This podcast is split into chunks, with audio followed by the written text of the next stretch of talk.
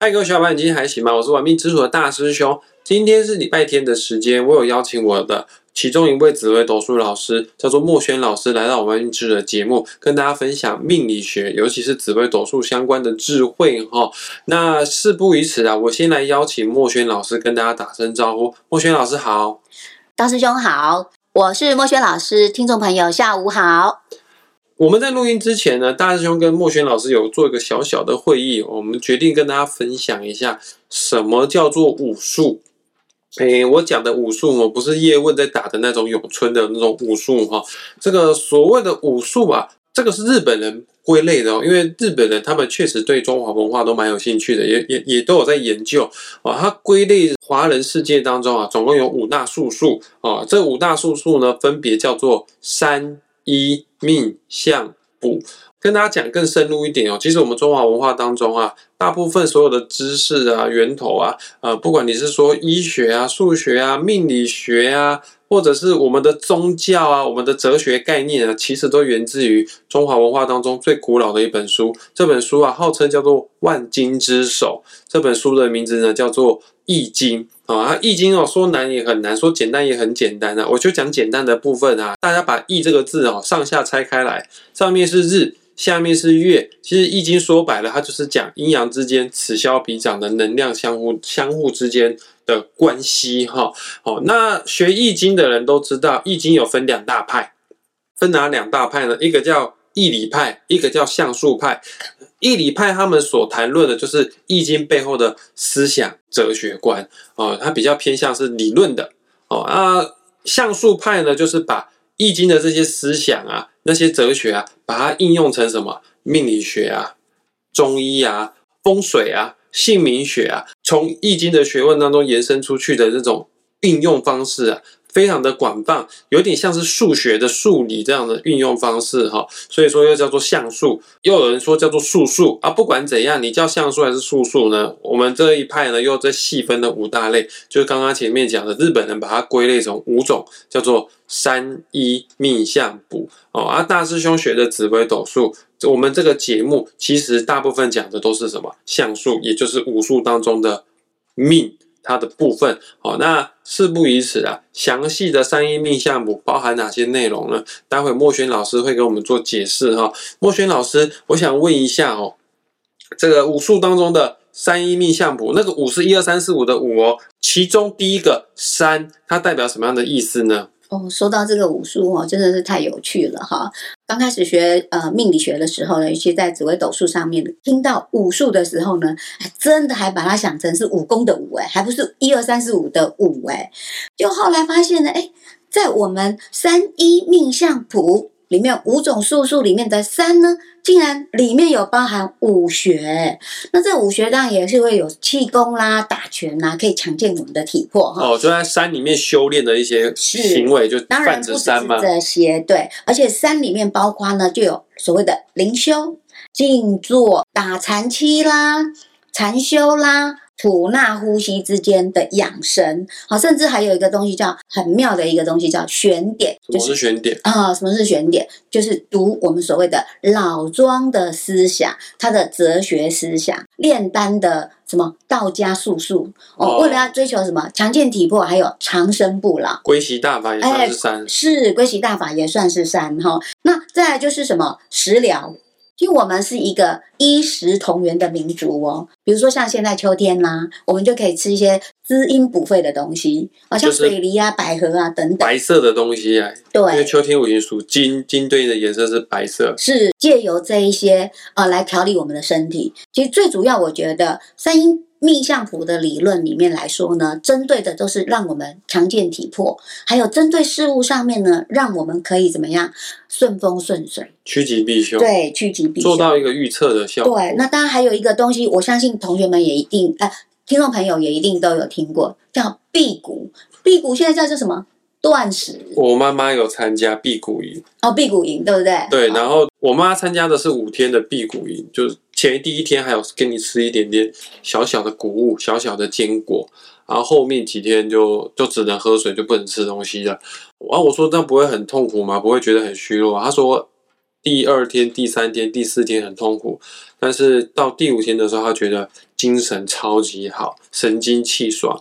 虽然说第五天就结束，但他有点不太想要中断这个课程，他就觉得原来不吃东西那种感觉，那种脑脑内的那种喜悦感，它有点不像是运动产生的多巴胺，好像有点不太一样。那种感觉很难去形容，我某种程度还蛮向往，也想去试试看。那你刚刚讲的这个在山里面打坐哈，确实哦，很多人打坐都会在离群所居的地方，因为红尘俗世平地太多诱惑了啦，太多事情要处理，要很多事情要忙要上班，所以说很多人会去山里面打坐。说到这边，先跟大家听众朋友讲一下哈，大师兄在十二月七号跟到十二月十八号这段期间都不会录音，都不会更新粉钻，都不会更新我的 podcast 频道，因为那段期间。我就在山里面，我有去参加内观中心在高雄的六龟。哦，这个很有名，这个非常有名，而且好像世界有名的。对，还不是你随时报名就可以有的哦。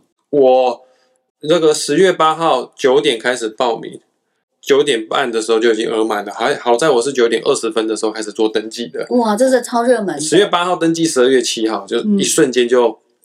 就已经满了。我会接触到这个，是因为我有一个马来西亚学八字的师兄，他有一次要来台湾玩，他说你是导游，因为我以前做导游，你方便来接我一下吗？我说好啊，没问题啊。你要去哪里玩？他说没有，你接我去六龟就好了。我说天哪，你马来西亚人怎么会知道高雄有六龟？马来西亚人连高雄都不见得知道。他说我要去高雄的六龟。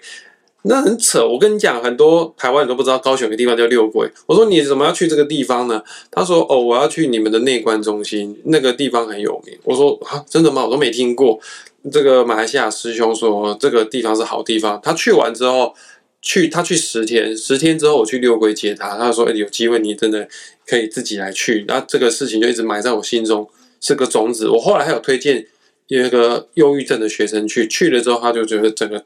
状况都改善很多，后来我就决定我自己也要去看看是怎么一回事。哦，对，那这样很很棒哦。那大师兄回来要好好分享你在这个呃，这个叫什么营？呃，内观中心。内观中心，嗯，其实就是去里面去打坐，嗯，然后会有一个师傅会带着你们去做。啊，其实你自己在家里面打坐，没有师傅带也可以，但是有师傅带的话，大家一起做这件事的话，嗯。可能那能量聚集啊，可能会比较对那个磁场，你你也比较专心。其实我也常常在家里练习打坐，你很容易分心，嗯，然后动不动哦，旁边的响呃那个声音啦，或者家人啦，可能也会叫你一下。还有重点是什么，你知道吗？你的思想会乱飘。我在想，可能是因为我们在平地的时候。我们住在大楼里面，那一大堆人住在这里面，那里面其实能量是很多的、很复杂的。各位，你不要以为看不肉眼看不到，但能量是在的。据说，在我们的皮肤延伸出去的一两公尺，都是我们个人的能量场。我们虽然说不在不同的屋子里面，但是我们皮肤的延伸出去的能量一两公尺，其实会互相摩擦，互相会碰到。其实它确实有一点难度，让你比较没办法处在一个很平静、很平稳的状态。为什么人家修行会喜欢往山上去？有一定它的道理。那以共科学的角度来看，可能山上比较多负离子跟分多精吧。但用一些比较玄学的角度来看，就是啊，山上磁场真的比较好。对，讲到这个，你刚刚说的，我们的皮肤其实会有一到两公分的那种气场能量。对，两，我听说是一到两公尺。哦，对。确实是这样子，嗯，因为有一些科学仪器，它可以拍出我们人类的能量气场。有俄罗斯的摄影镜头，它是可以拍的。对，因为之前我就有拍过。你就拍过？我拍过。那你的能量是什么颜色？呃，通我们应该是讲说颜色，对我们来讲七大颜色嘛。对，就七脉轮的颜色。对对对，如果你的能量磁场照出来的颜色都偏红偏橘，就代表你的现在的情绪属于比较呃紧张啦，或者是比较不不安定的感觉，通常会。能量磁场比较好的照出来的颜色哈，绿色算是最平和的，或者是蓝紫色，趋向于智者、高智慧的、高龄的那种颜色才会会比较呃偏这样的色。那我们是凡夫俗子，因为墨轩老师是凡夫俗子，所以照出来的颜色都是橘红黄这样子。谦虚了，那那颜色七个颜色其实就是脉轮。就是脉轮的颜色，也就是彩虹的七个颜色是是啊，越红橙黄的话，就代表说你偏物质导向。对，真的是。啊，如果是绿蓝靛紫的话，你就偏比较像精神层面这样。心灵层面的。对对对。好，以现在来说啦，说真的，武术领域里面呢，已经不单单只是只有我们以前的传承，还有很多西方的，甚至开发新的东西出来。哈。嗯。虽然说有些内容它可能不见得是传统的武术，这个是西洋传过来，但是如果放在武术的框架范畴里面的话，我等一下我们待会在节目当中也会讲，比方说命理学当中，西洋的占星学它也是命理学，待会也会提到。那啊，刚刚三的部分还有吗？嗯，三的部分我在分享刚才那个我们的大师兄说的辟谷啊，不吃东西的那种喜悦。其实真正的你会发现，那种修仙得道的高人，他们是不用吃东西的。数空体就罢，对，数空气的霸，对哇，真的。那你要看树哪里的空气哈，山里的空气比较会霸，对，然后下面的空气就树没霸，就还是得吃东西。不是，我跟你讲，山里的空气哈分多金比较多，城市里的空气都是什么空气污染？有有也有可能啊，但。断食的话，嗯，讲一下还是要听从医生的建议再做，或者是真的有有经验的团队带着你去去做的话，就算你突然发生了什么事，营养不良、昏倒啊，他们也在第一时间可以做协助。对，好的，那我们接下来分享一下医这个部分哈。哦，医，其实医它是分成三大类的感觉，有针灸。方剂，方剂其实就是处方签呐。我们现在讲处方签，还有这灵治。那以针灸来说呢，其实我们针跟灸也不太一样。嗯，那包括我们的一些民俗疗法，比如说像推拿啦、拔罐啦、经络按摩啊，其实在现代来说也都非常的流行。听起来好像跟。中医有关系，对，它就是中医。那现在来说，医生算不算？当然算呐，西医也算西医也算。对，中医中医跟西医不都不分家了啦。现在我们有个东西叫芳疗。芳香疗法，其实它是不是就是？不见得是吃用闻的也可以，用闻的也可以哦，或者是涂在身上。对对，像精油啊，对这一类的，包括你精油也可以推拿来做推拿，嗯，好按摩，然后呃舒缓一些你身体上面的不舒不舒服。但这些东西以前都存在的，那透过医学的进步呢，再把它延伸发展，分子更细了，皮肤的吸收更容易。嗯，来。抓油啊，那点点都没听到会抓油啊。现在还有那科呃科学中药，那以前都是吃什么煎的那个中药。我知道，我以前有喝过，喝过。为了妈妈要让我登短了，也就是那种可以长长高，也喝过一段时间中药。对啊，对啊，就就会这样哈。还有叫灵智啊，哎，灵智到底什么东西？最小的时候我们都听过一个东西叫修经啊，还有呢，以现在来讲呢，催眠。它也是算是一种灵疗的方式。OK，它也是一种医疗行为，在台湾可能不知道算不算正统医疗，但是在国外它确实是正统的医疗行为，它是有纳入健保的。嗯，各位不知道有没有听过所谓的灵气疗法？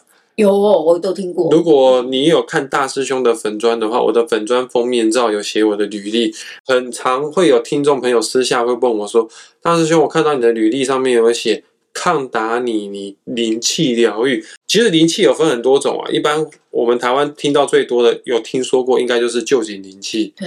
那是日本传进来的，或者是天使灵气。那我学的是抗达尼尼灵气，我就是会导引宇宙当中有一股气，有一股能量，叫做抗达尼气的能量，到我的体内之后呢，再借我的手掌心传递给你，就有点像什么，知道吗？有点像你看武侠片的话，就是有人受重伤了，然后我们就会有一个人手心贴着他的背传气给他这样的概念。但是那个武侠剧哦，不知道为什么男生对男生传气都不用脱衣服。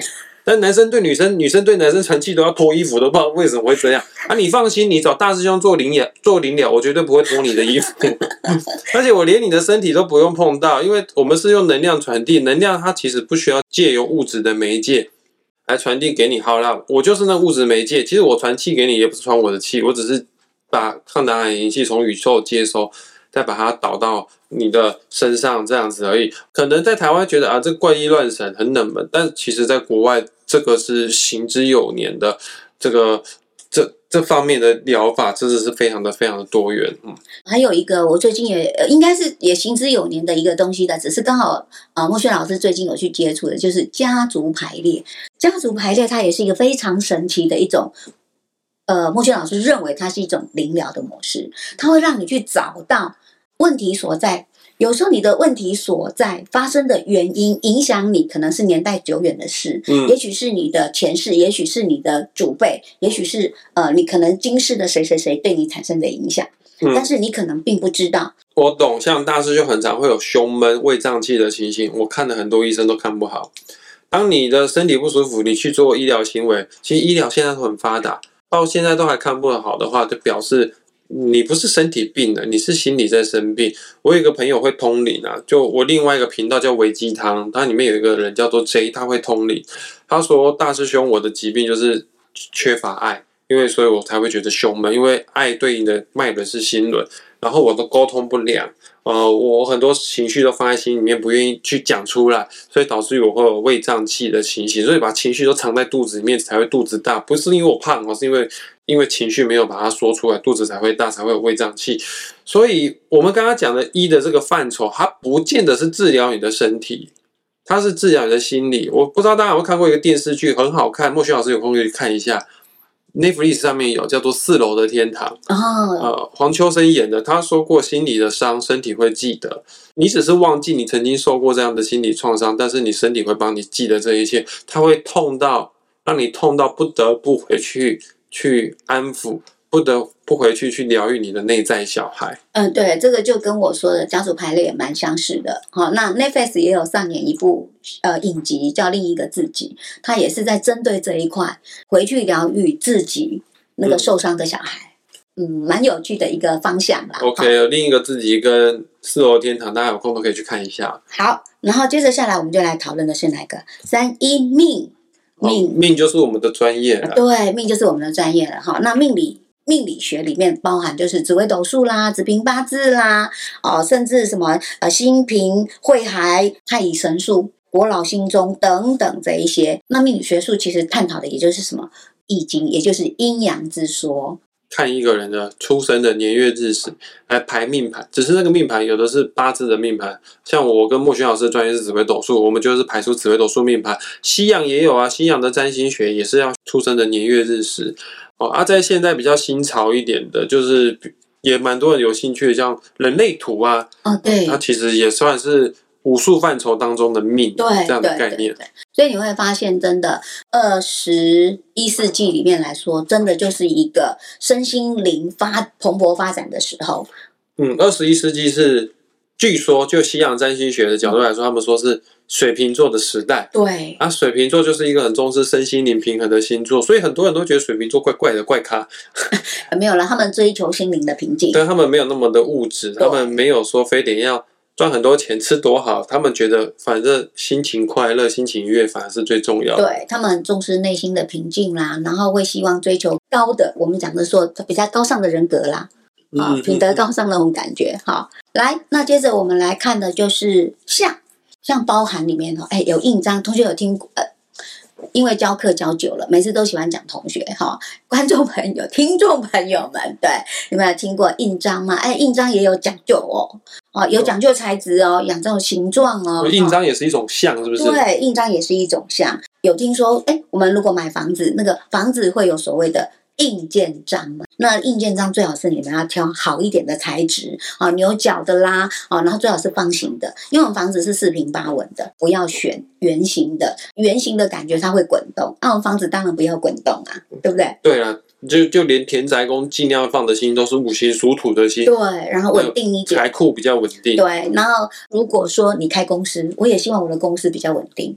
好，公司章也最好都是方形的，质地好一点的。有这么一说，如果你的银行存款，希望你的什么财源广进啦、当然就要什么流水滚珠这种感觉的话，也可以考虑用圆形的印章喽。财运滚滚来。哎，对对对对，好，这取其像嘛，哈。那还有我们人的名字，姓姓名学也是像，也是像，也是像。哇对，姓名学也会可以帮我们增加一点什么好运嘛。姓名学里面，我们字也有五行哦，对好，所以这也是包含在象里面。呃包括姓名学还有生肖姓名学，有它其实就取这个动物的形象，对，来看看这个名字适不适合你。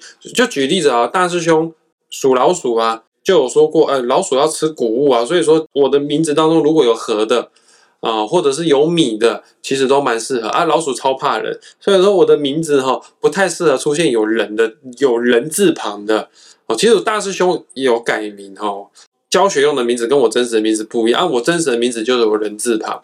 就设一个艺名这样子。哎，像你比较适合教学用的名字就取得不错哦。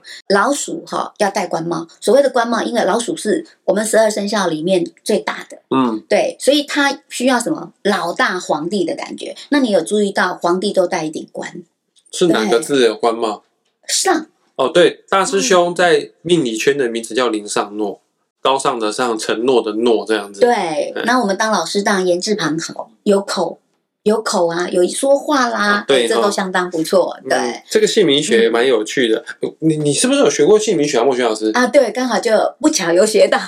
然后再来就是我们的什么，有没有听过面相学？哦，有有，对，最常听过的，比如说上三白、下三白，就眼睛啊。对，就是你的眼睛面露凶光的感觉，嗯对哈。所以面相学也是在我们的相学里面哦。我有做一集节目专门讨论眉毛的面相，嗯你们有兴趣的话可以回去找以前的节目来听，就在 Podcast 频道里面有。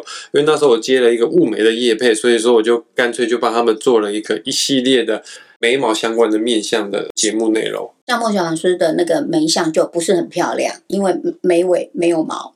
要去雾眉吗？呃，我雾了，误了 OK，误了。没关系，有需要再补的话跟我讲，我帮你介绍一哎，下。对，当然，我觉得我们的所有的问题，我们都可以透过后天来补嘛，对不对？包括雾眉这件事情，就是在帮我们在眉相长得不好的时候呢，当然就可以帮我们增加一点点运势会变好。像里面也包含一个叫阳宅，我们人住的，对不对？那也包含一个叫阴宅，哦，宅祖先在住的，祖先在住的，还有我们最后要归归去所在的地方哈。那也合称叫做风水学风水学说算是像。它是宅相里面，也稍稍有浅学到一点点。你有学风水啊？但是真的这一块是学的比较少一点，不是那么的专精。好，那你跟我们分享阳宅就好，阴宅不要啊多，阴宅不要多，就是阴宅要牵扯到很多长辈了，太麻烦了。这太麻烦。简单的一些我们一定都有听过哦。哎，进门四十五度角那个叫什么财财位？财位。那有很多的同学都会问老师说：“哎，老师，那我们家不是那种刚好进门进去就是推四十五度角，我们家门开中间的耶。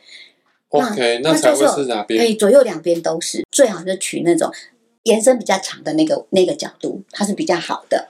嗯，我补充一下，因为我以前有卖过开运商品，所以我对风水略懂。哦，刚刚莫轩老师讲的就是进门四十五度角是家里的财位，请你务必要把家里的财位打扫干净。不要堆什么杂物，代表说你的钱会不干净，钱会搞丢。如果你的财位的地方很不幸的刚好有窗户的话，那你要小心会漏财。那、那、怎么办呢？换房子嘛，不用装窗帘就好了。啊对，其实都可以补救，你会发现哈。或或者是你比较讲究生活质感的，你放个屏风也可以。嗯嗯嗯嗯，对，的确是这样子哈。哦，对，还有个地方也可以提醒大家，我们可以简单做到的。我们的前阳台跟后阳台，我们的前阳台会代表我们的事业哦，我们的后阳台会代表我们的小孩。所以如果说你的前后阳台没有窗户，不要省那一点点电费，你可以弄一个灯光，最好是黄光的。柔和一点的，可以把它点亮啊，让你们的什么事业前途光明啊，小孩的健康啊，诸事平顺啊，等等。我问一下，你所谓的前后阳台，前阳台是指大门的地方吗？对大门的地亮的话是门外亮还是门里面啊亮门？里面，啊对对对是哦，推门进来！台北的套房都不要关灯哦。其实说实在的哦，讲到阳宅这件事情，以前的阳宅哦，讨论到什么，嗯，前有明堂，后有靠，对不对？前有照后有呃，靠，对，对，然后你家里面呢还要什么？呃，我们说的明明天暗榜，所以客厅要亮。所以如果说以你的套房来讲，根本没，我们是没有办法做到以前那个。可是我套房有做客厅，我有有做客我有隔客厅。哦，那客厅要亮，房间给它暗一点。嗯，好，台湾的像之后呢，最后就是土了。哎，大师兄是最内行的，这一段大师兄来一下。卜这个东西就是占卜，很多人会把占卜误以为是算命，它其实是两件完全不一样的事情。大师兄是有学过易经占卜啊，不只是只有易经占卜啦，凡是那种什么你在夜市看到的鸟卦啊、乌龟卦啊、米卦啊，它都算是易经占卜的其中之一。或者是西洋的占卜，你应该有听说过，这最多人听过叫塔罗牌，它也是占卜学之一啊。啊，占卜跟算命不一样的地方就是。如果你想要知道单一事件的吉凶发展的话，用占卜来说是最好的。但是如果你要看大方向、一生的格局高低、运气的走势好坏的话，那当然还是要靠命理学，也就是紫微斗数或者是八字啊。我我举个例子来说好了，像大师兄有个学生，请我帮他看什么时候找到工作，这个用紫微斗数、用八字都看得出来。我就说，哦，你今年会有机会，尤其在下半年。他事后跟我反馈说，老师你真的很准，我真的下半年找到工作。但有两家工作都叫我去上班，这两家工作都在台中，都做土木工程，都是上市上柜公司。我要去哪一间上班。好难取舍哦，都这么优秀的公对司哦你。今天跟我说一个在北部，一个在南部，我可以用紫微斗数看出来北方对你好还是南方对你好。如果你一个是电子产业，一个是土木工程，我也看得看得出来哪个产业比较适合你的兴趣，适合你的专业。那它都一样啊，就是上市上柜公司，我都不知道怎么选哦。但这个东西用占卜就可以看得出来，你只要占两卦，就可以分辨得出 A 公司跟 B 公司谁比较好，A 也要沾，B 也要沾，也要沾。对，嗯因为一卦问一事啊，嗯或者是有学生会来问我说：“老师，我今年财运好不好？”这个用命理学、用折斗数可以看得出来。但是他如果问我说：“老师，我投资这个项目会不会赚钱？”你今年财运不好，有可能投资这个项目不会赚钱，但是 maybe 是因为你财运不好，是其他原因导致于你破财，不见得是那个项目害你去破财。所以说嗯，更细的单一事件的话，我们可以用占卜这个东西来做区区分。像我上个礼拜接了一个个案，他买了一间房子，嗯哦，啊，这个房子他说实在话，他有点后悔，住不是很习惯，他想要卖掉，可是他买没多久啊，一年内卖掉课四十五趴税，对，所以说他就问我说：“那你觉得这个房子要租出去比较好呢，还是我要把它做成宠物旅馆？因为这个人很喜欢宠物，我也是帮他做占卜，最后结果是租出去会比较好。嗯如果有兴趣想要学习占卜的话，我跟大家讲了，我易经占卜跟谁学的啦？如果你有很常在招走命理社团的话，脸书上的命理社团的话呢，我的占卜是跟有一位老师叫做千江老师，你你哎，你上对，网搜建江老师，非常有名，我也跟他学过一期，但是没有学过慧根，所以那个占卜没有学。你有跟千江老师学过？有有有有有，他还蛮有名，他在命理社团小有知名度。嗯我跟千江老师学占卜，你有兴趣的话，你可以自己私讯他，看他有没有开课。这样，嗯嗯嗯嗯。刚刚讲的就是占卜，也就是卜这个学问它所涵盖的范畴。如果有兴趣的，当然也是可以深入去研究它。对，武术很有趣。对，真的很有趣。呃，那我们也差不多了啦，就我们节目其他这个地方画下句点了。很感谢大家愿意花时间听到最后。如果喜欢频道的话，请记得分享出去哦。莫轩老师他的脸书粉妆的丸子连结，你想要私讯他，想要找他算命，或者是上课的话，都可以直接跟他讲哦。那我们下次再见，也谢谢莫轩老师，好，谢谢大家，下期见喽。拜拜。